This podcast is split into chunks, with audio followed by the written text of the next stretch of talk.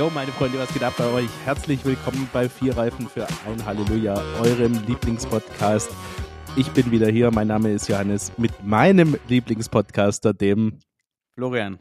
Florian ist fit, wie immer, äh, ist heiß auf die Folge, hat viel zu berichten und wir starten direkt rein. Also, Johannes, ich würde sagen, wir erzählen mal unseren Zuhörern von unserem gemeinsamen Erlebnis, welches wir letzte Woche äh, ja, hatten. Und zwar hatten wir es ja schon mal vorab gespoilert.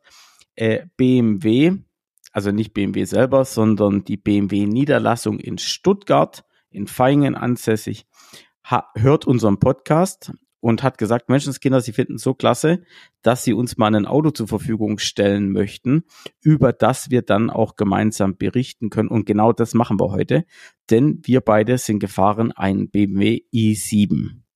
Ja, es war ein tolles Erlebnis und ich möchte mich äh, herzlich ähm, bedanken beim dortigen Mitarbeiter, äh, dem Herrn H. Ich, wir wissen nicht, ob wir ihn nennen können. Also Doch, nennen, dürfen wir nennen, ja. Doch, ja, den, ja. den Herrn Haberhauer. Ähm, herzlichen Dank, es war ein tolles Erlebnis. Ähm, wir haben viel zu berichten. Ähm, ich möchte äh, trotzdem eine Sache vorab sagen. Ähm, wir werden, nur weil uns das Auto zur Verfügung gestellt worden ist, nicht äh, gnädiger sein damit. Ähm, aber wir wollten ganz transparent mit dem Umstand umgehen, dass wir es nicht gemietet haben oder von einem Freund ausgeliehen, sondern dass es uns von der Niederlassung netterweise zur Verfügung gestellt worden ist. Und man muss auch ganz klar sagen, der Herr Habauer hat gesagt, fahrt das Auto, testet es ausgiebig und dann sagt eure Meinung genauso, wie ihr es auch empfindet. Also auch an der Stelle kam ganz klar das Signal, ihr dürft über das Auto sagen, was ihr natürlich wollt äh, und wie ihr es empfindet. Und ich kann eins vorneweg schicken, es war nicht für jeden so angenehm, Johannes. Ja, ja. Teile ja. der Menschen, die gefahren oder mitgefahren sind, fanden es gar nicht so toll.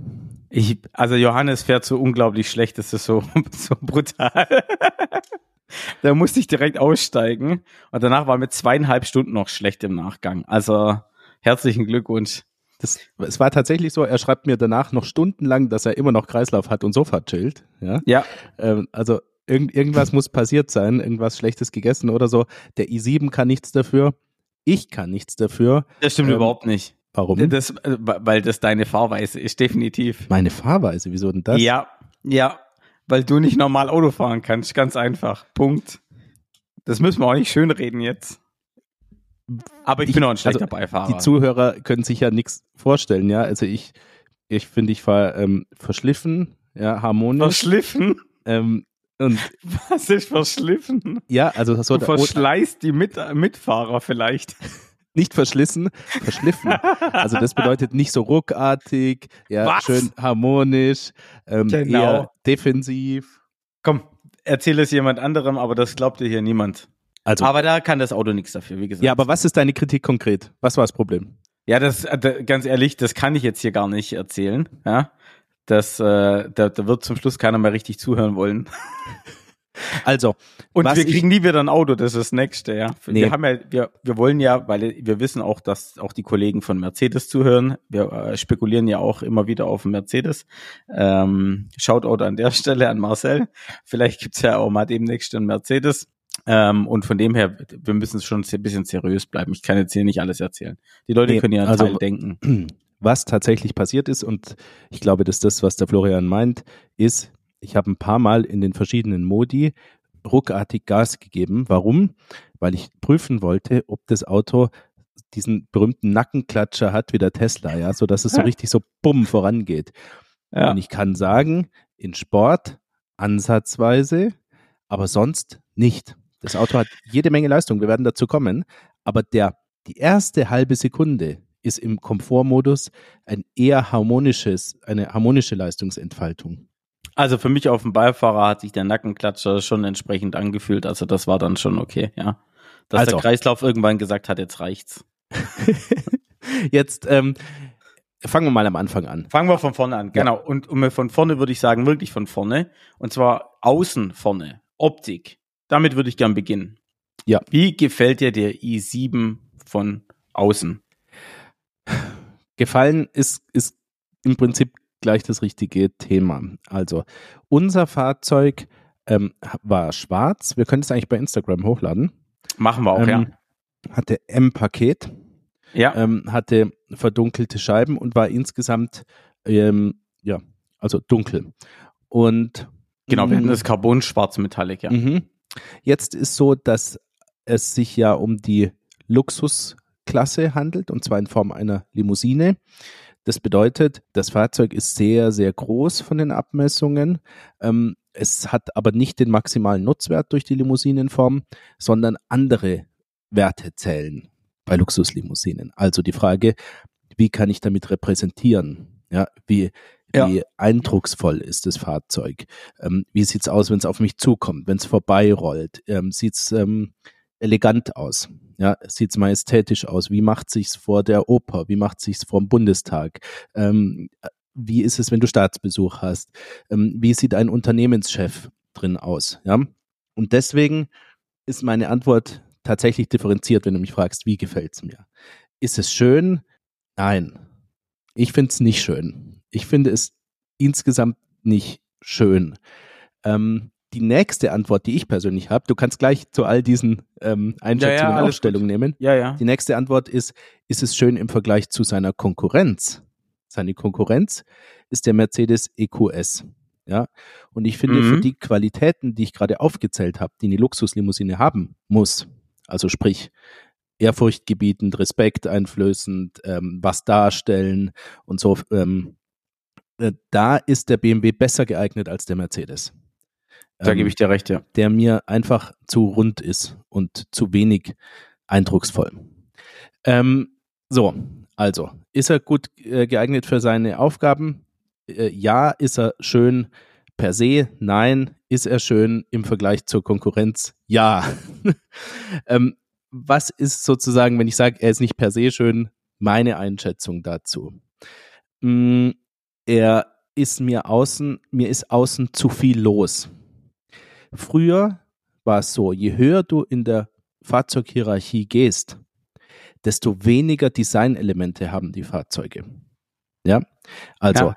die alten Siebener BMWs, ähm, ganz klassisches Siebener Gesicht, kaum Sicken, kaum Spoiler, kaum M-Paket gab's nicht. Ja, ähm, oder W140 Mercedes, der hat praktisch gar kein Design. Ähm, Trotzdem äh, würde jeder heute noch sagen, dass er eindrucksvoll ist. Ähm, Rolls-Royce bis heute fast keine Designelemente.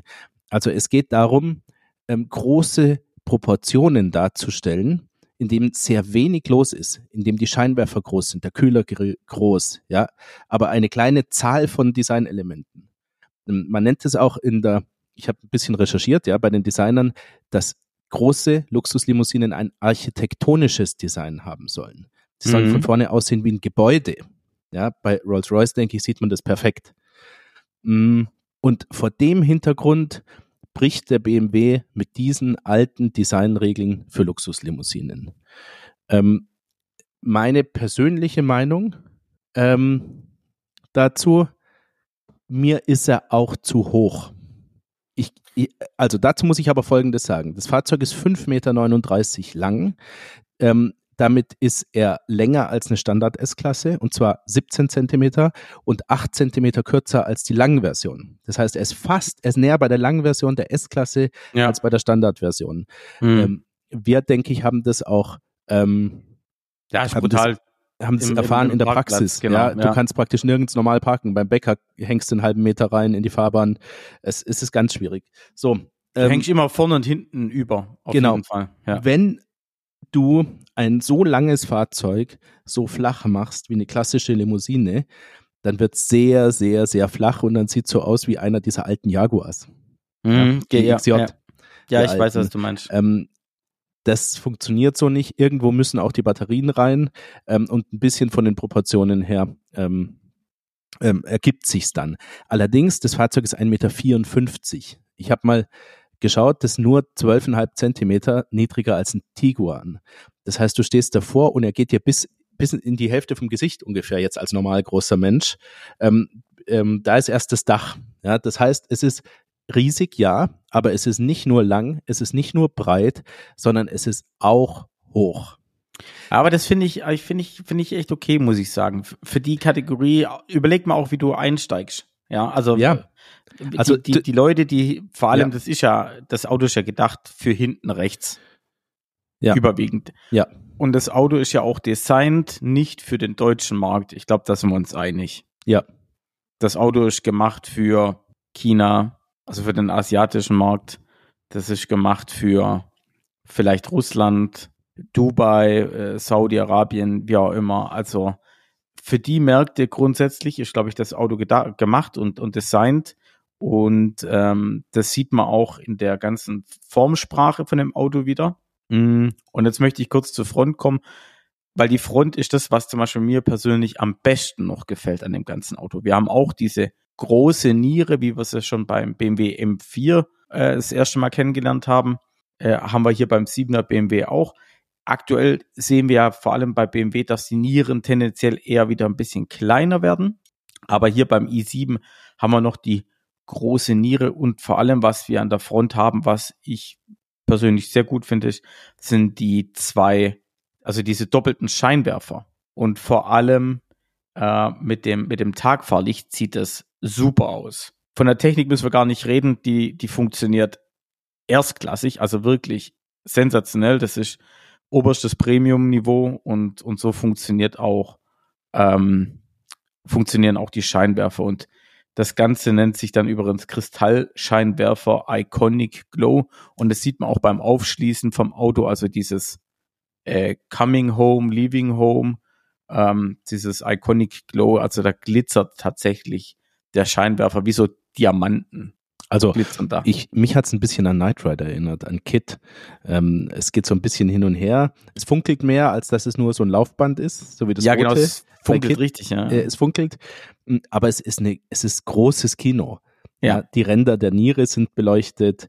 Ähm, diese Hauptscheinwerfer funkeln ähm, hin und her und, und finden dann sich in, in ihrem Dauerzustand langsam ein. Ja, so, ja. so wirkt es. Ja. Ähm, das ist schon, cool. ist schon cool. Es ist ja. schon cool und es ist sehr glamourös irgendwie. Ja, wie, wie, du gerade gesagt hast, wenn das Auto vor der Oper steht und du kommst dann in deinem Anzug, Smoking und schließt dann auf, ja, das äh, macht schon Eindruck. Keine Frage. Übrigens, das ist mir gerade noch eingefallen, ähm, Thema, für wen wird es wie benutzt? Äh, viele Leute werden nicht selbst fahren, sondern gefahren werden in diesem Fahrzeug, auch weil es mhm. unfassbar teuer ist. Ähm, das heißt, äh, viele Menschen, die damit fahren, fahren zu Terminen, die formale Kleidung ähm, voraussetzt. Und wenn du einen Anzug anhast und wenn du ein Abendkleid anhast, dann willst du nicht aus einem flachen Jaguar der 80er Jahre aussteigen. Genau. Dann passt es perfekt. Genau, ja. Ja, dann ist es super. Vielleicht muss man das Fahrzeug im Kontext sehen. Also nicht im Kontext von zwei Petrolheads in Stuttgart. Ja, die, die damit äh, die ja. Königstraße hoch runterfahren in genau. der 40er-Zone. Ähm, äh, Sportwagenfans wie wir, sondern im Kontext der Kundschaft. Ja, sehe ich auch so tatsächlich. Was siehst du als Kundschaft? Kundschaft, da möchte ich ganz kurz drauf eingreifen, weil du hattest vorhin das Stichwort majestätisch gesagt und elegant und es gibt einen ganz exklusiven und bekannten BMW 7er Fahrer, den wir aus dem Film kennen. Überleg mal nach. James Bond. Ja, genau, richtig. und zwar äh, in Der Morgen stirbt nie von 1997 ist James Bond tatsächlich ein 7er BMW gefahren. Weißt du, auf welche Baureihe? Ähm, was könnte das sein? E39? 38. Ah, ja. Sehr gut. Sehr gut, ey. Ja, ein E38 57 IL, ja, ja, ist James Bond gefahren. Viele sagen ja, dass das die, die Spitze des 7er Designs war an Eleganz. Also ich habe ihn tatsächlich gerade vor mir. Ähm, wir haben die, diese Blinker-Scheinwerfer in dem klassischen Orange. Wir haben eine sehr, sehr äh, kleine Niere. Das ist im Grunde der, der komplette Gegensatz zu dem, was wir jetzt haben. 2023 oder 22, wann das Auto vorgestellt wurde. Ähm, ja. Riesen, Riesenniere, ganz kleine Scheinwerfer, ja. Äh, aber Iconic aber, Low. Siehst du, ja, aber siehst du nicht diese ganz sauberen, schlichten Linien, wo kaum was passiert, wo die Proportionen sehr schön gelungen sind beim E38? Ähm, Doch. Du musst, du musst dich nicht so anstrengen, damit er dir gefällt wie der neue. Also und dann kommen wir auch vielleicht direkt zu der Seite und zum Heck, weil das muss ich sagen, gefällt mir leider gar nicht. Also mich spricht tatsächlich leider nicht. was heißt leider, mich spricht's halt einfach nicht an. Ich finde, die Front sieht super aus, aber mir ist das Heck einfach viel zu massiv, zu bullig, zu breit. Das ist, das ist mir dann ja zu Kastenwagen-mäßig. Globig, oder? Ein bisschen zu, globig. Ja, genau. Globig ist, glaube ich, ein ganz guter Begriff. Genau, ja. Hm, wollen wir einmal die Ausstattung durchgehen, denn die hat's in sich. Ähm, kurz vorab, man könnte den, den bekannten Witz machen und sagen auf die Frage, welche Sonderausstattung hätten Sie gern? Ja. Ja, alles. Oder? Einfach ein großes Kreuz zu allem Ja sagen. Genau so. Also ich habe es vor mir. Bestellte ja. Sonderausstattung, ich werde ein bisschen drüber springen, wenn es Ja, weil Radschrauben, Radschraubensicherung interessiert keinen. Genau. Also wir haben ähm, 21 Zoll Aerodynamikräder. Wir haben Integral-Aktivlenkung. Wenn ich es richtig weiß, ist es aber nicht die Allradlenkung. Die hätte ich nicht wahrgenommen, dass wir die hatten. Also ich hätte gesagt tatsächlich, dass wir eine, eine Hinterachslenkung hatten. Echt? Ja, okay. Ja, der, ich fand den Wendekreis wirklich sensationell. Okay, ist mir jetzt nicht aufgefallen, aber äh, dann haben wir äh, Automatiktüren. Ich glaube, darüber können wir sprechen. Darüber sprechen wir auf jeden Fall, ja ziemlich cooles Feature. Mhm. Für diejenigen, die Zeit haben und äh, sehr langsam ins Auto ein- und aussteigen wollen. Also das bedeutet, du kannst sowohl von außen als auch von innen Knöpfe drücken und die Türen öffnen automatisch. Ähm, öffnen automatisch, aber sehr intelligent, nämlich sie krachen nicht einfach auf das Nebenfahrzeug drauf, sondern halten vorher an. Genau. Ähm, aber das hat direkt schon, schon wieder das Problem, wenn du falsch stehst, in irgendwie vor der Tür, dann macht er nicht auf, weil du dann als Hindernis äh, wahrgenommen wirst. Ähm, Man muss seitlich äh, von der Tür wegstehen und dann genau. so drüber greifen und drücken, damit sie aufgeht. Und das ähm, entspricht irgendwie nicht der, der, der, der Eleganz, wie, wie mit der das Feature gemeint ist, oder? Nee, auf keinen Fall.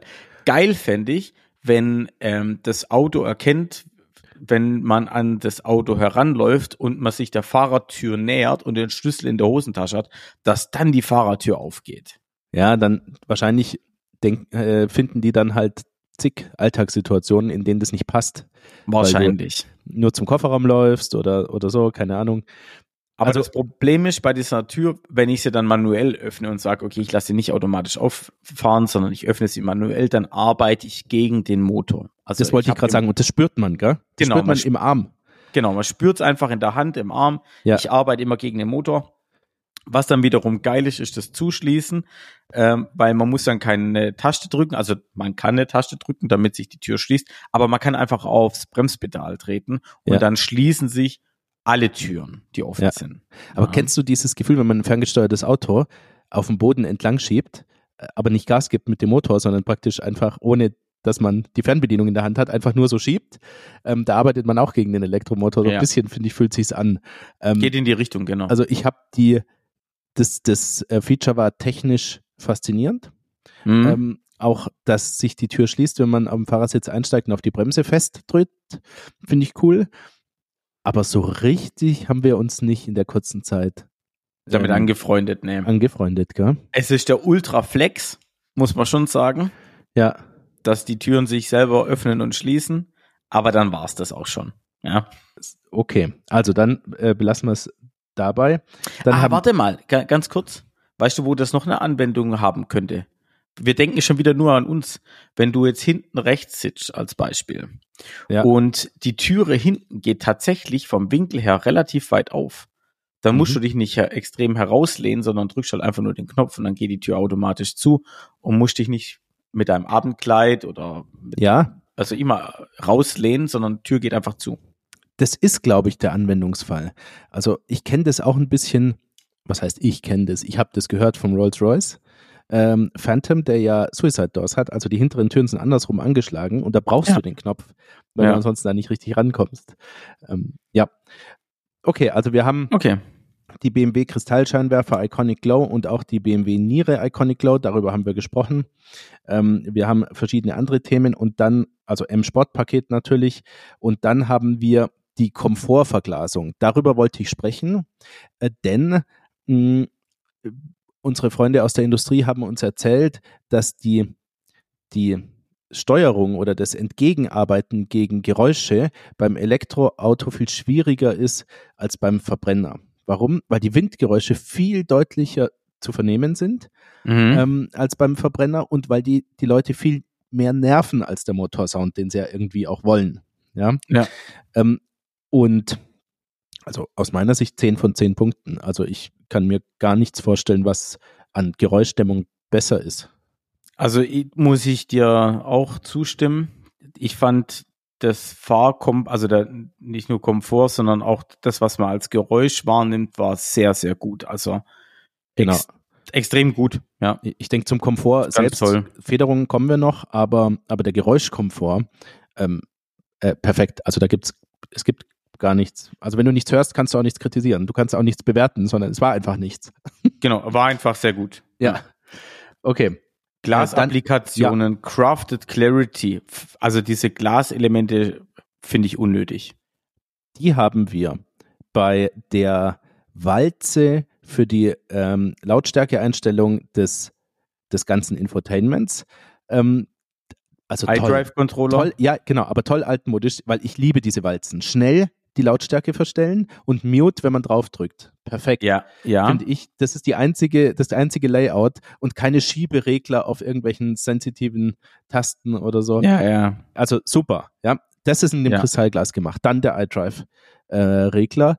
ähm, da finde ich es auch okay. Und dann die elektrische Sitzverstellung. Und da muss ich sagen, das finde ich ein bisschen kitschig, wenn du deinen Sitz in Kristallglas abgebildet hast an der Tür, oder? Ja, genau. Das ist too much. iDrive und äh, laut leise, da gebe ich dir recht. Das ist sehr cool. Das fühlt sich auch sehr, sehr gut an. Ja. Aber in der Türe äh, finde ich es auch unnötig. Aber wir müssen ja mal uns überlegen, was ist die Alternative? Und die Alternative sind tatsächlich irgendwelche so Plastik ähm, Oder Alu, Elemente. weißt du. Nee, es ist leider nicht Alu. Das ähm, aus dem Ach so. BMW iX kenne ich's heraus. Ja, okay. Da, haben, Mhm. da müsstest du es eigentlich auch schon gesehen haben. Ja, ich habe schon Ähm, nicht mehr im, Kopf, ja. Mhm. Das ist tatsächlich so, ähm, zumindest im iX, in so Bronze, Kupfer, Gold, Akzentenmäßig ein bisschen so abgesetztes Kunststoff lackiert. Natürlich ist das Glas ein bisschen too much, aber ja, wer es extrem luxuriös mag, dem wird es wahrscheinlich gefallen. Auch hier der Luxusgeschmack in, in vielen Zielmärkten wie ähm, Russland, ähm, die arabische Region, China, ist pompöser als bei uns. Das sieht Das man stimmt. auch dort in der Architektur. Ich habe ja auch über Dubai erzählt beispielsweise. Ich glaube, dass den Geschmack der dortigen Kundschaft das eigentlich ganz gut trifft. Ja, Okay, Multifunktionssitze für Fahrer und Beifahrer, das heißt belüftet, beheizt, Massage haben wir ausprobiert. Äh, toll, aber nichts Neues, so wie es eben in dieser Klasse einfach mega ist. Die, die Sitze sind gefühlt total breit. Ähm, sie haben im Sportmodus aufblasbare Seitenwangen, sodass du mehr Seitenhalt hast. Im Komfortmodus haben sie keinen Seitenhalt. Möchte ich aber jetzt nicht vorwurfsvoll sagen, sondern das ist die, die, die Fahrzeugklasse. genau, so. sehr bequem, sehr Ja. bequem, sehr luxuriös. Ähm, ich könnte mir da sehr gut vorstellen, acht oder zehn Stunden in einem Sitz zu verbringen, ohne dass mir irgendwas wehtut. Also ganz Ja. toll. Dann haben wir Executive Lounge Seating und Fo- Fondkonsole. Ich glaube, da geht es um die Rücksitzbank äh, und das, was du zwischen dir an Bedienungsmöglichkeiten hast und dass du so kleine iPhone-artige Tablets in die Türen eingebaut hast. Nee, das ist nochmal was separat. Also diese, äh, genau, diese Fondkonsole ist, ähm, die, das in den Türen drin und diese Executive Lounge Seating ist im Grunde der Chauffeurmodus. Das heißt, äh, hinten rechts ist es dann so, wenn du die Taste betätigst, dann fährt der Beifahrersitz komplett nach vorne, klappt sich um und äh, eine Beinauflage hinten rechts fährt dann aus, ähm, sodass du, ich sag mal, äh, fast liegen kannst in dem Auto. Mhm. Ja. Mm, Dann haben wir das Panorama-Glasdach Sky Lounge, ist einfach ein riesengroßes Panoramadach. Das, das hatte sowas wie äh, Heizfäden drin, ähm, Na, die nicht. Heizfäden sind. Florian Ja, genau. schüttelt den Kopf. Ich wollte gerade fragen, Ja, okay. was ist das? Beleuchtung. Nachts leuchten die, ja. Nachts leuchten Also, die. Das ist das, also- was man als Sky Lounge Genau. bezeichnet. Ja, genau. Ja, ja, ja. Also Sieht äh, tatsächlich nachts ganz nett aus. Ich habe es nur tagsüber gehabt, das Auto, aber du sagst, das sieht cool aus. War also äh, äh, meiner besseren Hälfte, die mitgefahren ist, der hatte sehr gut gefallen. Mm, dann haben wir, ähm, ich schaue gerade, ob das noch irgendwo, bevor ich es vergesse, diesen unfassbaren Theater Screen. Ja, ja, das war der Wahnsinn, oder? Ähm, kannst du das noch ein bisschen ausführen? Ähm, das ist das For Entertainment Experience Paket, was wir wahrscheinlich hier haben. Ich mhm. muss auch noch mal kurz durchscrollen, aber ich glaube ziemlich sicher, dass das das ist. Das ist ein unglaublich großer äh, Tablet Screen. Also das ist ein riesen Touchscreen. Ich habe ehrlich gesagt gar keine Ahnung, wie viel Zoll das sind, aber das, das Ding war über die komplette Breite vom Auto einfach ein Riesenscreen, der sich in der Neigung, im Winkel, äh, vor und zurück noch hat verstellen lassen. Und äh, man hat dann die Möglichkeit, diverse Dienste zu nutzen. Zum Beispiel ein Amazon Fire TV Stick ist damit integriert. Das heißt, äh, du kannst dann äh, Netflix, äh, Amazon Prime, YouTube, weiß ich, alles Mögliche gucken, was schon sehr nice ist. Also, Aber ich glaube auch Arbeiten geht drüber ganz gut. Ja, ähm, ich habe meine Kollegen mitgenommen, beide hinten, und die haben mir gesagt, ähm, diese in den Theater-Modus zu gehen. Das bedeutet, dieser Screen fährt langsam runter. Normalerweise ist er flach am Dachhimmel, fährt langsam runter und die Verdunkelungen der, des Panoramaglasdachs, der Heckscheibe sowie der hinteren Seitenscheiben ziehen sich zu und es startet eine Videoshow zum Launch dieses Moduses praktisch. Ja. Die, die sagten mir, das sei ein großes Erlebnis. Das äh, habe man so in Autos bisher nicht zur Verfügung gehabt. Ich finde mal ganz krass bei BMW, sobald du so einen Modus einschaltest, wie diesen Theater-Modus, den du gerade beschrieben hast, dass dann halt zig Abläufe einfach funktionieren oder ab ablaufen. Also so, so eine richtige Experience geht Auch da. Die Ambiente-Beleuchtung passt sich genau. an.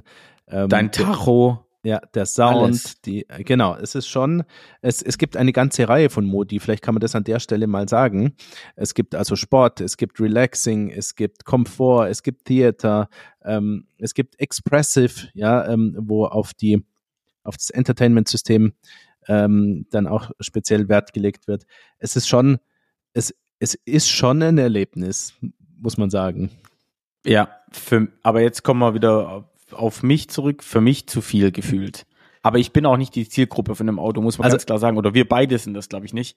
Äh, ich bin in dem normalen Modus gefahren, ab und zu mal ganz kurz Sport, äh, was ich sehr angenehm als Fahrer fand. Und da kommt wieder das, was mir gefällt. Es gibt links so eine kleine Boost- äh, also wie ein Schaltpedal zum Runterschalten, nur ist es dort der Boost-Modus. Und den, den fand ich auf der Autobahn ganz angenehm, als ich gesehen habe, okay, ich muss da vorne einfädeln, einmal Boost-Modus gezogen und dann nochmal extra Leistung gehabt, sondern schon ein bisschen schärfer. Und dann boostet er zehn Sekunden die Leistung.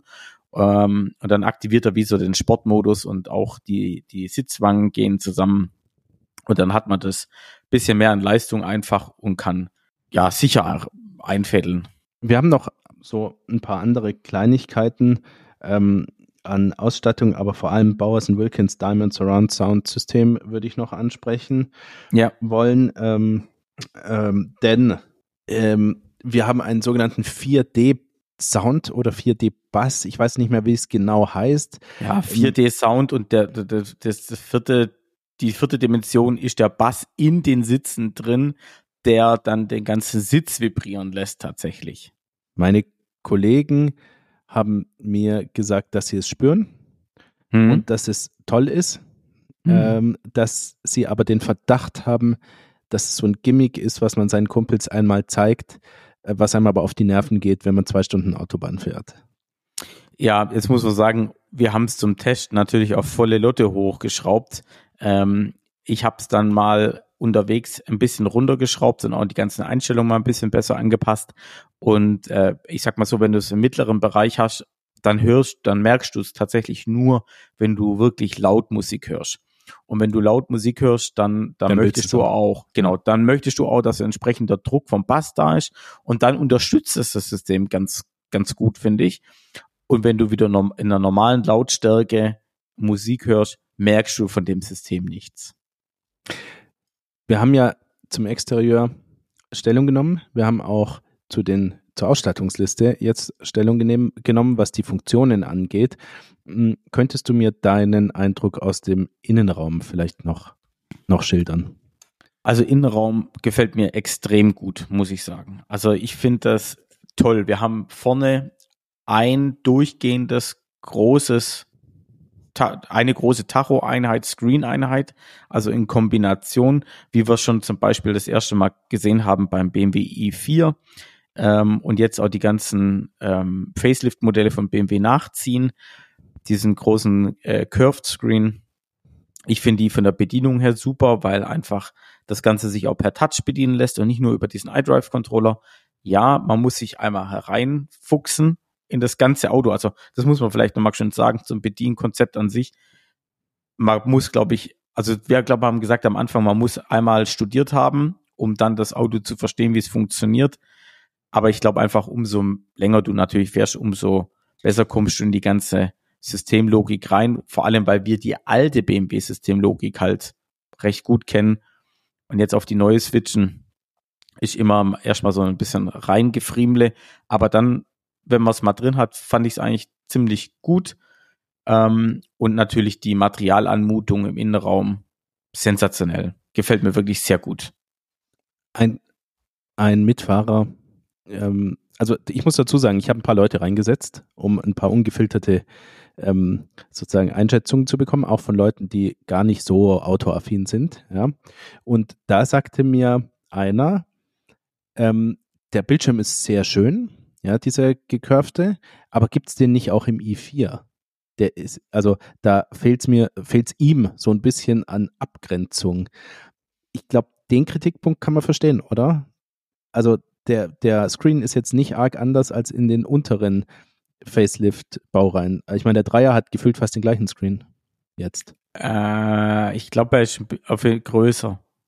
Er ist sicherlich größer, weil er ja ebenso bis zur, bis zum, bis zur Mitte der Mittelkonsole reichen muss oder so. Ja, genau. Ist sicherlich hochskaliert sozusagen, aber ich meine jetzt so vom, vom Eindruck her. Verstehst du, was ich, was ich meine? Ja.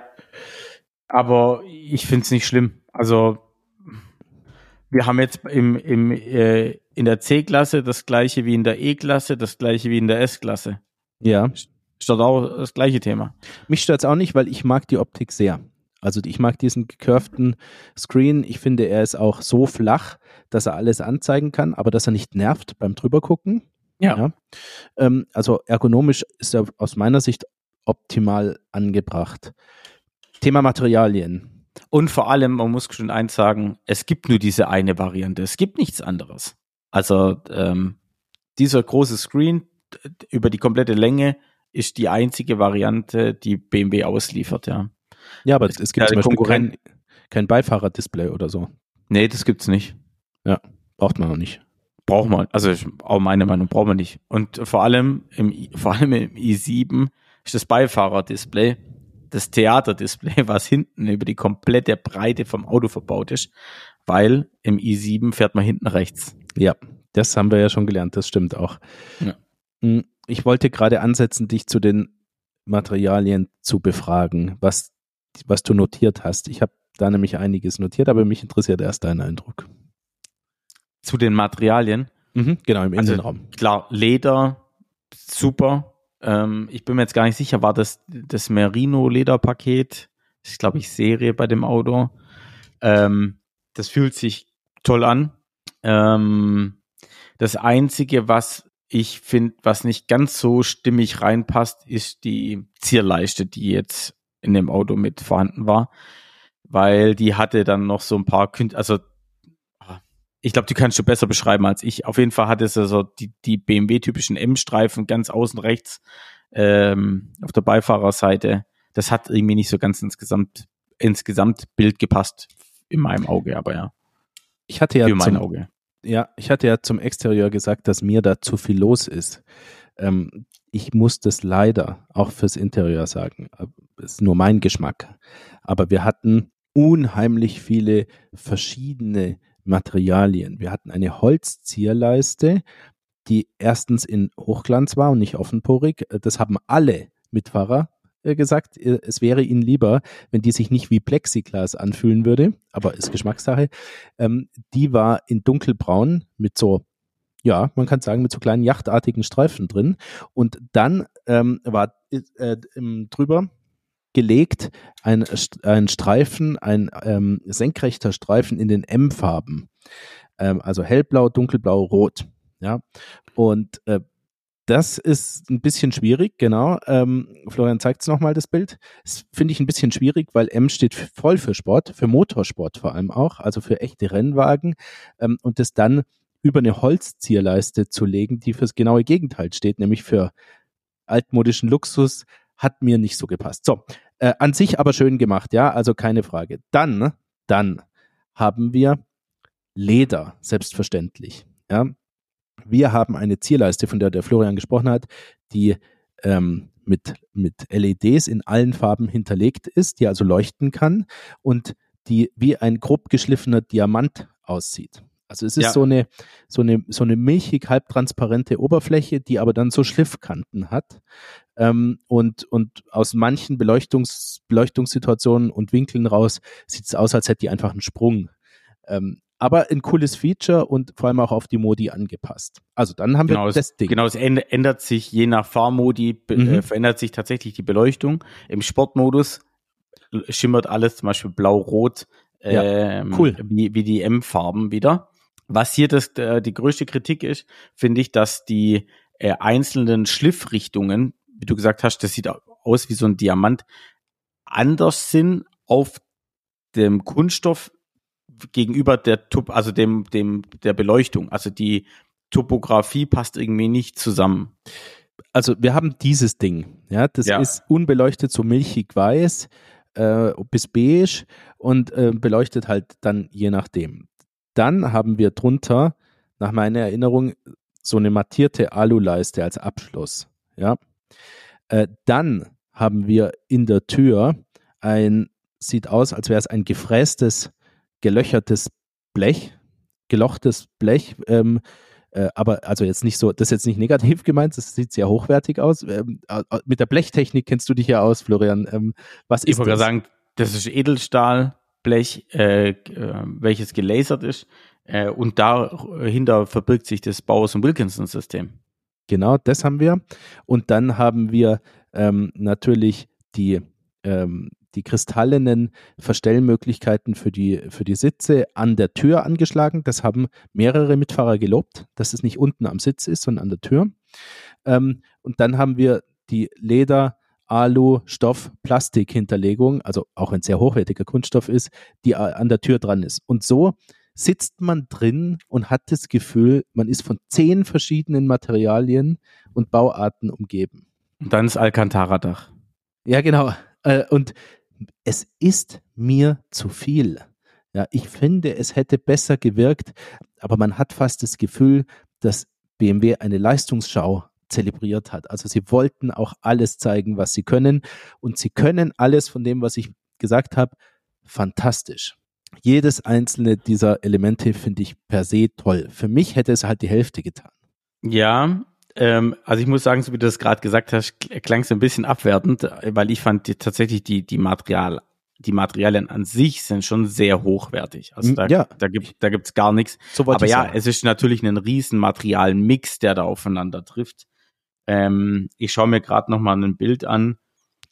Ja, also vielleicht muss es, vielleicht wäre es ein bisschen dezenter, wenn nicht diese äh, Holz, also diese Klarlack Holzzierleiste da gewesen wäre, sondern so ein Piano-Lack, einfach schwarz, wäre es vielleicht ein bisschen dezenter gewesen und hätte vielleicht ein bisschen besser reingepasst in die ganze Nummer. Aber ja, mein Gott, er war so konfiguriert, wie er konfiguriert ist halt, ja. Ich meine, aus, auf der anderen Seite, ähm, viele Luxusdesigns, ähm, ich denke jetzt auch mal weg von Fahrzeugen, ja, ähm, also praktisch hin zu Stoffen, ja, also sagen wir mal für äh, mondäne Vorhänge in Schlössern, für Abendkleider und so, sind so opulent gemacht, dass das Auge immer was zu entdecken hat. Ja, große Muster und so. Ähm, in diesem Sinne ist es sehr luxuriös, weil es wird dir optisch nie langweilig. Du hast immer wieder was zu entdecken in diesem Fahrzeug, wenn du, wenn du mitfährst. Auch der Hochflorteppich am Boden ist oh, total, toll, ja. total ungewöhnlich. Ja, da kannst du einfach die Schuhe ausziehen und es ist toll. Und ähm, also ich, ich schätze das schon. Ich schätze das schon. Es ist, ist nicht genau mein Geschmack, äh, aber ich schätze es und, und in sich finde ich, ist das Auto stimmig. Wie fandest du das Lenkrad? Mega. Wie immer. Ja, BMW kann einfach Lenkräder, gell? Ja, äh, die sind zwar ganz dick und knubbelig, ähm, aber ich, es hat mir, es ist einfach perfekt in meiner Hand gelegen. Es Abgeflachtes M-Lenkrad im i7, muss man auch mal sagen. ja. ja, aber abgeflacht bei BMW ist nicht abgeflacht bei Audi. Ja, abgeflacht bei Audi heißt ja, das Ding hat acht Ecken und ist Ja, ja, dazwischen aber- gerade. Und das, das mag ich nicht, sage ich ganz ehrlich. Aber, aber dieses Lenkrad hat einfach unten so eine kleine Aussparung für die Oberschenkel und ist ansonsten rund und sehr klassisch mit drei Speichen. Ähm, it- mir hilft diese Aussparung, weil, weil ich nicht die dünnsten Beine der Welt habe, äh, so dass man ein bisschen mehr Platz hat unterm Lenkrad. Mhm. Ähm, und, und, und den Rest fand ich einfach toll. Wobei ich auch das EQS-Lenkrad einfach toll fand damals. Ja. Das- was was Ja. mir besonders gut gefällt an den Lenkrädern, ist im Grunde der Airbag-Deckel, wenn der auch beledert ist und so eine, äh, auch eine Naht mit drin hat. Ja, toll. Ich finde, das sieht einfach geil aus. Ja, ja. ja. Und Da sieht man schon, dass das wirklich ganz toll ist. Auch diese kleinen ähm, äh, Drehknöpfe zum Beispiel zum ähm, Verstellen des Tempomats, die waren, hatten so ein kleines schräg ähm, ein eingeritztes Metall äh, als als ähm, als Material. So habe ich es jedenfalls in Erinnerung. Ja, ja, Ähm, ja, ich hab- ja, ja. Genau. Ich habe mir gemerkt, dass mir die gut gefallen haben. Ja, also vor allem alle Tasten oder sagen wir mal so, alle, doch alle Tasten und ähm, ja, es sind ja nicht alles Tasten. Teilweise ist ja einfach nur so lackiert und drunter muss man draufdrücken. Aber alle, überall, wo man draufdrücken kann oder soll und muss, das funktioniert sehr gut. Ja. Das haben wir auch schon anders erlebt. Ja, aber da lässt sich BMW nichts zu Schulden kommen. Also das Auto ist handwerklich super gemacht. Ein Kritikpunkt äh, weiß ich, ha- hattest du mir direkt im Auto erzählt beim Abbiegen. Der Blinkersound hat dir nicht gefallen. Ähm, ja, ich schätze es, wenn der Blinkersound zu meinem Gefühl vom Auto passt. Ähm, jetzt hatten wir es hier so, dass das Auto ist ja riesig und total massiv, ja, und hatte auch noch eine tolle Soundanlage. Also im Prinzip alles dafür, einen, einen satten, glockenden Blinkersound zu haben, so oder so, so richtig trocken und mit Volumen drin. Ich kann es natürlich schlecht nachmachen. Mir kam der ein bisschen dünn vor. Ich weiß nicht, aber es ist Geschmackssache. Und jetzt überlegen wir uns, setz, setzen wir uns wieder in die Position von hinten rechts. Wie muss dann der Blinkersound sein? Möglichst dünn. Ja, Ich weiß, du hast recht. Es, ja wir, kommen, wir kommen immer wieder aufs Gleiche raus. Ja. Genau, genau. Und ich denke, dass die Hörer sich auch vorstellen können, was unser Fazit ist, obwohl wir das live erarbeiten. Wir haben nichts abgestimmt vorher. Ja, Tatsächlich haben wir nichts abgestimmt, ja. Genau, weil wir wollten die Eindrücke auch unverfälscht haben. Wir wollten uns nicht vorher synchronisieren und dann hört ihr es zweimal, ja, sondern der Gedanke war eigentlich anders. Wir sind auch getrennt gefahren damit, also ein kurzes Stück zusammen, aber so die, die paar Das, Stunden. das kurze Stück hat gereicht, dass mir schlecht wurde, genau, ja. Genau. Ähm, vielleicht noch ein, zwei ganz interessante Themen. Ähm, der i7 und der EQS haben ja ähm, schon optisch extrem verschiedene Layouts. Also man sieht, dass da unterschiedliche ähm, Philosophien gefahren werden, auch wenn die Fahrzeugklasse dieselbe ist. Ähm, konkret ist es so, dass BMW viel weniger Priorität auf Aerodynamik legt als Mercedes. Ich denke, das kann man sehen. Das Ähm, sieht man definitiv, Genau. ja. Man hat das Gefühl, der i7 ist eine Schrankwand und der EQS ist im Windkanal gebaut. Ja. So ist es auch ganz sicher Der- gewesen. Ja, der EQS äh, hat ja den, glaube ich, besten Wert für Serienwagen, was den Luftwiderstand, Null- angeht. 0,20. Genau, 0,20. Ähm, Aber erstaunlich, der i7 hat 0,24. Ja, Was jetzt auch nicht so wahnsinnig schlecht ist. nee, das ist immer noch ähm, ein guter Luftwiderstandswert gemessen an dem, was es vor dem EQS gab. Das heißt, es ist nicht so, dass man hier eine G-Klasse gebaut hat, sondern das Fahrzeug ist für seine enorme Wirkung, für seinen hohen Kühlergrill, für sein Dreibox-Design, ja, für seine Kanten und so, ähm, enorm windschlüpfrig. Ja. Ja. Vielleicht haben die Jungs doch auch im, Luft äh, im Windkanal das Ding gebaut, ja? Definitiv. Also ich will nur sagen, ähm, gemessen an dem, äh, wie wenig Kompromisse man beim Design eingegangen ist, ist der Luftwiderstandswert super geworden. 0,24. Ähm, wir wissen ja auch, Übrigens, dass, in Taycan ein Taycan hat, äh, äh, Cross Turismo hat einen CW-Wert von 0,26, nur so viel dazu, gell? Ja, genau. Natürlich ist der 10 cm höher vielleicht als ein normaler Taycan, aber der Taycan sieht auch so rund gelutscht aus, als wäre nur für den Windkanal gemacht, ja. Und so leicht ist es offensichtlich nicht, ja. Ähm, da muss ich schon wieder fast sagen, Respekt BMW, ey. Ja, ja, wirklich. Also wirklich gute Leistung. So, und jetzt folgendes. Wir haben ja diese andere Technik bei den BMW Elektromotoren, die äh, fremderregten Elektromotoren. Und mhm. einige Ingenieure sagen, ähm, vor allem die bei der Konkurrenz, äh, dass es sein könnte, dass die Fahrzeuge im äh, städtischen Betrieb ähm, nicht so sparsam sind, wie wir das immer den BMWs zuschreiben ähm, und, äh, und, und wie wir es auch erfahren haben, zum Beispiel mit dem i4 Überland. Ja, du mm. erinnerst dich. Aber gut, das habe ich selber getestet, das kann jeder nachgucken. Das Video geht eine halbe Stunde und ich bin jeden Kilometer habe ich aufgenommen. Also das kann man sich angucken, das ist unter Realbedingungen gefahren, das ganze Thema. Ähm, also das, klar, aber das war Überland, Florian. Und wir sind ja konkret. Sowohl als auch. Schon, aber der, im Schwerpunkt. Du bist ja 400 ja. Kilometer gefahren, Autobahn runter, dann ein bisschen Landstraße, äh, also so ein bisschen gemischt und dann aber vor allem Landstraße über die Schwäbische Alb wieder hoch. Ja, ja und dann zum Schluss Stadt, ja. Aber ja, also, Grund, überwiegend ja. Äh, Autobahnland. Genau. Wir oder ich sind gebeten worden, uns konkret anzuschauen, was eine normale Fahrt in der Stadt als Verbrauchswert nach sich zieht, wenn man einfach ganz normal fährt. Hm? Und was hast du rausgekriegt? Ich habe rausgekriegt, zwischen 26, eher 27 Kilowattstunden auf 100 Kilometer. Tübingen, ähm, wo ich unterwegs war, ist vielleicht ein bisschen hügelig oder so. Ähm, aber was daran interessant ist, das ist fast exakt der Wert vom EQS. Ganz, ganz, ganz ähnlich bei mir. Also um ehrlich zu sein, ich weiß gar nicht mehr, was der EQS äh, gebraucht hatte oder der EQI 43, den ich dabei hatte. Aber um ehrlich zu sein, ich bin über die komplette Zeit, was ich mit dem i7 unterwegs war, auch bei zwischen 26 und maximal 28 Kilowattstunden gefahren und ich habe nicht auf den Verbrauch geachtet, sondern ich bin einfach gefahren äh, und somit ist das für mich relativ realistisch und du sagst ja immer, wenn der Florian mit, mit 26 bis 28 fährt, dann kann jeder andere damit wahrscheinlich mit 22 rumfahren. Ganz so wird es jetzt nicht vielleicht der Fall sein. Aber ich muss sagen, rein vom Gefühl her, äh, ist das Auto sehr sparsam. Also genau, ich schließe, ich habe mehrere Schlüsse draus. Erstens, diese enorme Effizienz der BMW Elektromotoren, die wir in anderen Fahrzeugen und in anderen Situationen festgestellt haben, ja, kann ich nicht unterschreiben im innerstädtischen Betrieb für den i7. Ähm, er ist nicht so wahnsinnig sparsam, wie man es vermuten könnte. Wir sagen ja immer, Mercedes ist nicht für äh, sparsame Autos bekannt, Innerstädtisch spielt die Aerodynamik keine Rolle oder sehr wenig.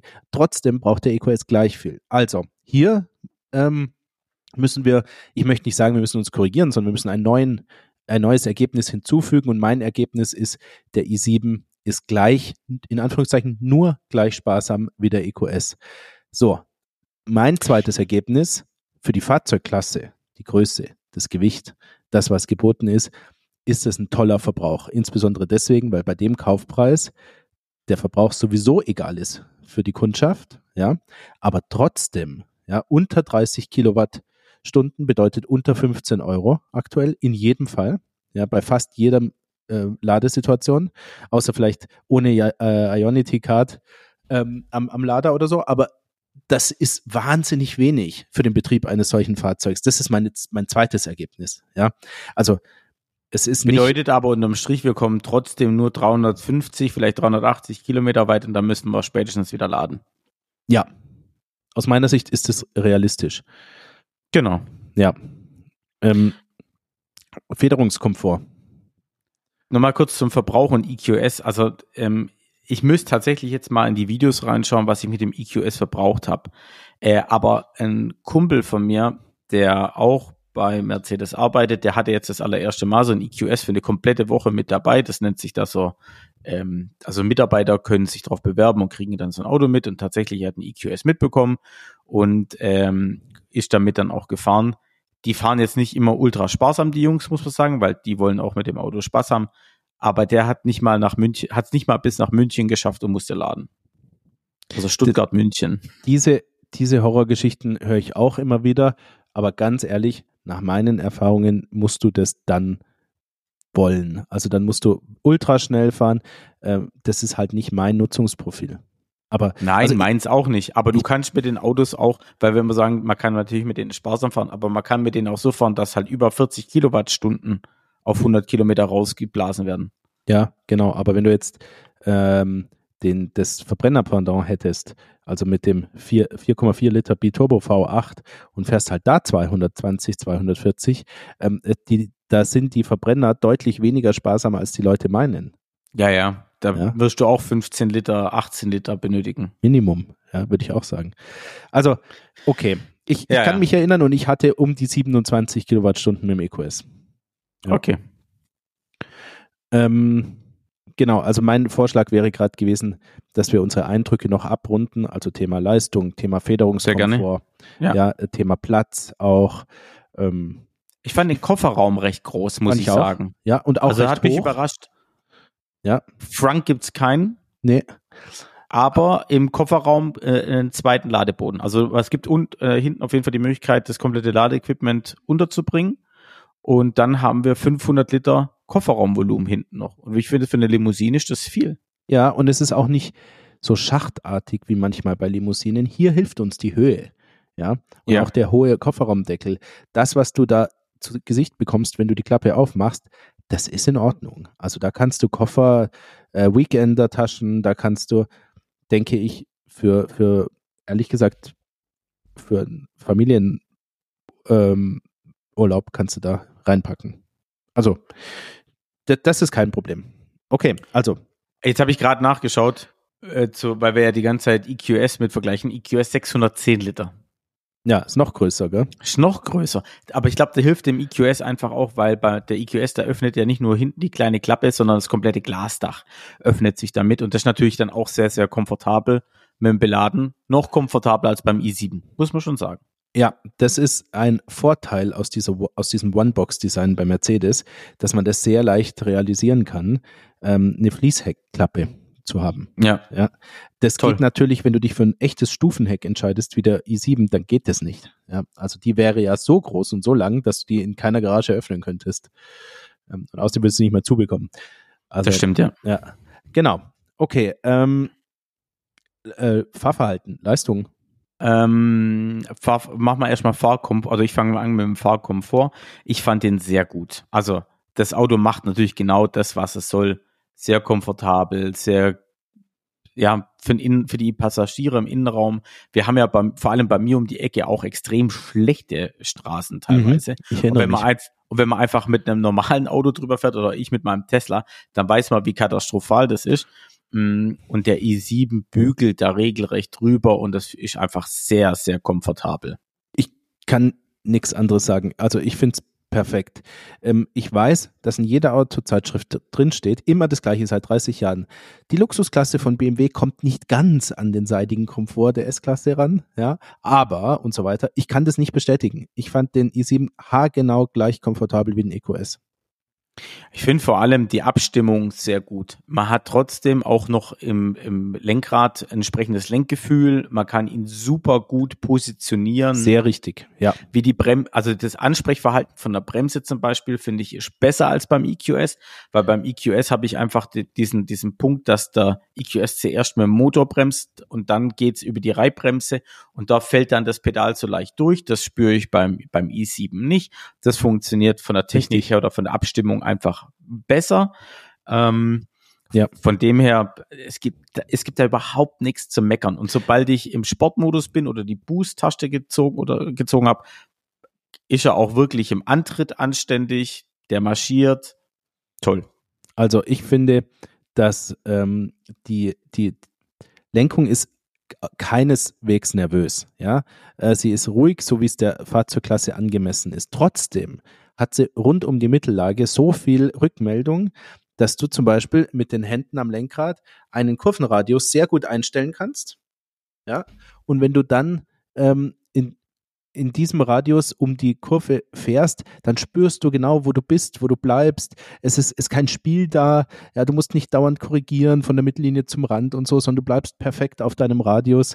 Ähm, ich meine sogar, dass ich da eine gewisse BMW-DNA rausspüre. Ähm, also das war was, mit dem ich sofort vertraut war. Ähm, auch die Lenkübersetzung irgendwie instinktiv. Also dieses Lenkgefühl war für mich agil und toll. Es hat einfach gepasst. Ja, kann ich nur zustimmen. Ich fand auch toll die Übersicht tatsächlich vom Auto. Also man konnte relativ schnell auch gut einschätzen, wie breit ist das Auto und wo befinde ich mich denn jetzt äh, mit mal 1,95 Meter, was ja jetzt immer auch nicht so wenig ist, wo befinde ich mich denn auf der Straße? Also fand ich ja. auch gut. Ich finde, ähm, gemessen an der unvorstellbaren Länge ist die Breite auch dein kleinstes Problem im Verkehr. Denn wir sind breite Autos gewöhnt, Taikans sind auch breit, haben wir schon mal drüber gesprochen, dass man da immer weiter rechts ist, als man meint. Wir zwei ähm, sind ja auch breit. Genau, wir sind ja auch breit, trotzdem haben sich unsere Schultern berührt in der Mitte. Ja, äh, ja genau. nee, also äh, fahren Anders ist breit, nicht Schulter. fahren ist unproblematisch. Fahren ist unproblematisch und es ist keine Selbstverständlichkeit bei dem Format des Fahrzeugs. Also es fährt echt toll, es fährt leichtfüßig, man kann es sehr schön positionieren. Es hat eine Rückmeldung, es hat unfassbaren Komfort und trotzdem Rückmeldung. Das, was wir am Taycan-Fahrwerk so extrem gelobt haben, dass es sehr sportlich ist und trotzdem Komfort hat, das muss man hier mit einem anderen Schwerpunkt, ist extrem komfortabel, hat aber Rückmeldung, auch sagen. Also ich finde, auf eine gewisse Art ja. und Weise ist es ein hervorragendes Fahrwerk. Ich glaube, wir, wir haben auch beide gesagt, nach dieser Probefahrt einfach, ähm, es ist einfach unglaublich, was, was für tolle Autos BMW einfach baut. Ja.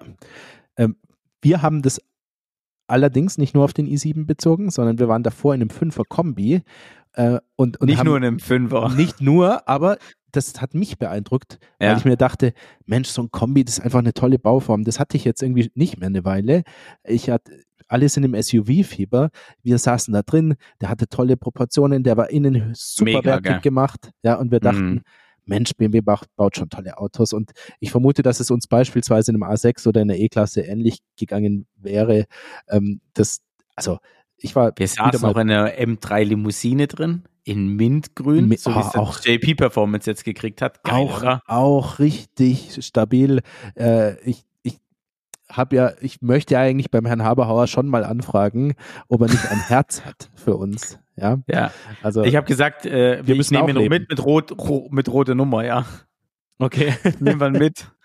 Wir müssen auch irgend, von irgendwie leben können und, und vielleicht sowas mal ausprobieren dürfen. Mal sehen, ob sich sein, sein schwarzes und hartes Herz erweichen lässt von uns. Ich habe auf jeden Fall äh, einen Wunsch geäußert und da wurde auch schon bestätigt, sobald einer auf dem Hof steht, kriegen wir Info. Sehr schön. Also wir bleiben Wir spannend. verraten noch nicht was. Wir ja, verraten wir bleiben noch nicht was. Gespannt. Aber super, wenn das kommt, wäre mega. Ja. Okay. Ähm, ich würde gerne dein Fazit hören. Also ich habe lange drüber nachgedacht ähm, und das Fazit ist, es ist ein unglaublich tolles und komfortables Auto. Umso länger man damit fährt, umso besser wird's. Optik ist nicht meins. Aber vor allem das Fahren und das, und das Interieur haben es mir schon schwer angetan. Ähm, deswegen fällt das Fazit wirklich sehr positiv aus. Ähm, ich habe aber gemerkt, das Auto hat so viele Features und so viel Technik verbaut. Das ist für mich ein Ticken too much. Also für meine private, persönliche Bedürfnisse ist es too much. Das bräuchte ich persönlich nicht. Wenn ich jetzt jemand wäre, der hinten rechts sitzt, würde ich sagen, Hammer-Auto. Wirklich. Also ich habe riesen Respekt vor BMW für dieses Fahrzeug. Ähm, das Fahrzeug kann, was die modernen Disziplinen angeht, also die Steuerung von Infotainment, die Steuerung der Batterie, das Thema Rekuperieren, ähm, all diese Themen, auch Kameras, ähm, auch Autopilotfunktionen und so sind alle makellos, läuft perfekt. Das ist nicht selbstverständlich. Bei Mercedes ist es auch perfekt, ja, aber beispielsweise bei Tesla ist es nicht selbstverständlich, auch nicht ähm, im Model S. Das läuft alles perfekt. Und daneben ist der i7 ein BMW im besten Sinne, also Handling und so weiter. Ja, ähm, Dazu kommt Verarbeitung der Materialien im Innenraum, allererste Sahne. Ähm, Exterieur, wenn man es mag, toll, aber, aber in sich jedenfalls toll gemacht. Ja, also handwerklich habe ich den aller, allergrößten Respekt und ähm, das Auto ist eine Leistungsschau, was man alles bieten kann in, in den verschiedenen Disziplinen. Nur ich persönlich habe keine Liebe für das Fahrzeug, aber das macht nichts. Ja, ähm, oder was heißt keine Liebe? Ich habe wenig oder mittel viel Liebe. Ja, ich mag's schon. Also ich mag es schon. Ja, aber guck mal, da kommt es schon ein bisschen raus. Ja, ein bisschen kommt's raus. Aber, aber andere berühren, auch von BMW, berühren mein Herz ein bisschen mehr. Aber das macht nichts. Also was BMW kann, ist unglaublich. Ähm, und, und auf einer Ebene mit Mercedes und den anderen Marktführern in diesem Segment, würde ich sagen. Ja. Okay. Ich finde super. Also Gut. soweit zum i7. Ähm, Florian, eine Kleinigkeit ähm, würde ich dir gerne noch vortragen, denn wir haben Rückmeldungen bekommen äh, zu unserem zu unserer äh, Verbrauchsrechnung vom letzten Mal, wenn du dich erinnerst. Ja, ja, ja ich erinnere mich sehr gut dran, ja. Ein ähm, äh, sehr Zuhörer? geschätzter Hörer ja. von uns, der Olli, schreibt, Folge 20 ist super interessant, insbesondere die Rechnung am Anfang. Dazu meine Erkenntnisse. Ich habe Tür zu Tür 50 Kilometer. Die Strecke kennst du. Ja, ich kenne seine Strecke. Die ist aus dem Stuttgarter Umland nach Stuttgart rein. Der Charan braucht bei 100 kmh auf der Bundesstraße knapp über 5 Liter. 2,0 TDI in Klammern. Mhm. Bei 140 genehmigt er sich auf der gleichen Strecke circa 6,3 Liter. Ja, das ist mal interessant. Und das macht den gefühlten Geschwindigkeitsvorteil nicht wett. Mein Ergebnis, Diesel und 100 bis 110 kmh ist das Schwabenglück. So schreibt er es uns. Äh, beim Golf ist es ähnlich, 1,2 TSI, aber der säuft dann noch mehr bei höheren Geschwindigkeiten. Ja, ja? das glaube ich. Ähm, also ich finde das sehr interessant. Ähm, was können wir daraus ziehen? Es ist ein Hörer, der relativ weit pendelt, der Bundesstraße und Stadt pendelt. Es ist jemand, der auf einer Strecke pendelt, auf der sehr viel Verkehr ist, wo man also nicht immer so schnell fahren kann, wie man will. Es ist jemand, der auch nicht zum Spaß pendelt und es ist auch jemand, der kein Benzin zu verschenken hat. Ja. Ähm, und, und er spricht ähm, bei, von einem Verbrauchsunterschied von 5 Liter zu 6,3 sind äh, über 20 Prozent. Ja. ja, schon Wahnsinn, ja. Wenn er 100 fährt statt 140 ähm, und er sagt, das macht den gefühlten, gefühlten Geschwindigkeitsvorteil nicht wett. Ähm, so, das ist eigentlich auch mal interessant, gell? Denn wir hatten ja so ein bisschen hin und her geraten, wie das mit den Dieselverbräuchen ist. Aber 5 Liter ist wenig. Schau mal, bei 1,70 vor allem, man muss ja sagen, ein Charan ist ja wirklich ein sehr großes Auto, hat ja eine riesen, ja, ja. riesen Angriffsfläche für den Wind. Also. Das sind 8,50 Euro, ähm, weißt du? Ja. Da, da wird's echt auch relativ eng mit dem Elektroauto. Ja, ich überlege gerade. Du also, dürftest. Ah, okay. Ja, ja. ja, gut, die Frage ist mal, was vergleichst du? Ein Charan elektrisch, da gibt es ja dann nur. Die, ja, okay, Model Y. Dann aber dass es dann leistungsmäßig passt, müsste man eigentlich in Standard Range nehmen. Ja, würde ich nehmen. Ja, aber ja. da bist du. Da aber bist der, du, ja. also nur als ich beim Model Y weiß ich nicht, was die verbrauchen, aber ich habe einen Follower bei mir auf Instagram, der einen Model 3 Standard Range fährt. Der fährt teilweise mit unter 10 Kilowatt auf 100 Kilometer. Also das ist extrem, ja. Ich hätte jetzt mal 15 gesagt. Ja. Nee, der äh, braucht weniger. Der, also wirklich, im großen Schritt bewegt er sich zwischen 12 und 14 tatsächlich. Nee, und das, der Typ ist sogar Rennfahrer. Also hat und hat noch einen Nissan GTR und und und, ein BMW, den er komplett als Track-Tool umgebaut hat. Also der fährt auch anständig und normal. Ähm, deswegen, und die Verbräuche, die der postet, stimmen schon. Dann ist er vielleicht bei 5 Euro. So ganz grob. Ja. Aber das ist schon krass. Es gibt kaum ein Auto, was das hinbekommt. Also ja. das ist schon, schon. Also genau, 5 Euro zu 8,50 Euro. Es bleibt dabei, die Elektroautos fahren günstiger. Ja. Äh, aber wir hatten ja gesagt, ein weiterer entscheidender Faktor ist, wo kriege ich es wie her? Ja. Und in welcher Lebenssituation bin ich? Und ich denke, das Normale ist eben, dass ich kein äh, Neuwagen für 40, 50.000 Euro kaufe, sondern dass ich vielleicht ein bisschen schauen muss mit dem Geld. Ja, klar. Ja, also zum Beispiel gebrauchter Turan oder Charan oder ähm, ich will jetzt keine VW-Werbung machen, ne, irgend so ein anderes klassisches Familienauto für Leute, die nicht ihren letzten Cent fürs Auto ausgeben wollen oder ein gewisses Budget haben äh, oder halt einfach ökonomisch sein wollen. Ja, und trotzdem Platz. Und bei der ganzen Nummer muss man ja auch immer gucken, woher kommt der Strom fürs Auto. Aktuell ist das Wetter wieder besser. Ich habe meinen eingestöpselt an der an das äh, PV-Anlage. Das heißt, aktuell rechne ich mit 6 Cent die Kilowattstunde. Ja, ist super. Also äh, ich wollte eigentlich nur das mitbringen, weil es mich total freut, dass unsere Hörer da richtig mitdenken, dass sie sich für die Themen interessieren, ähm, dass sie auch Feedback zurückgeben. Es ist für uns ja super, wenn's, wenn, wenn wir auch ähm, jetzt nicht nur sozusagen ins Mikro reden, sondern wenn was zurückkommt. Und also vielen Dank, Olli. Und ähm, Dankeschön, ja, ja, super. Genau, und auch andere. Äh, erzählt uns von euren ähm, automobilen Situationen, ja, und, und Verbrauch und für was ihr euch entscheidet und warum. Interessiert uns. Johannes, ich bin jetzt ab morgen unterwegs in geschäftlich sowohl in Dubai als dann auch nochmal weiter ähm, geht's für mich. Aber ich halte auf jeden Fall die Ohren offen und die Augen offen nach äh, Supersportwagen, die wahrscheinlich ein bisschen mehr brauchen als 5 Liter auf 100 Kilometer. Ja. Äh, ich freue mich sehr auf die ähm, Erfahrung. Gegebenenfalls geht's für mich tatsächlich auch äh, ganz kurz in die Wüste für eine Stunde, so eine Sandbuggy-Tour.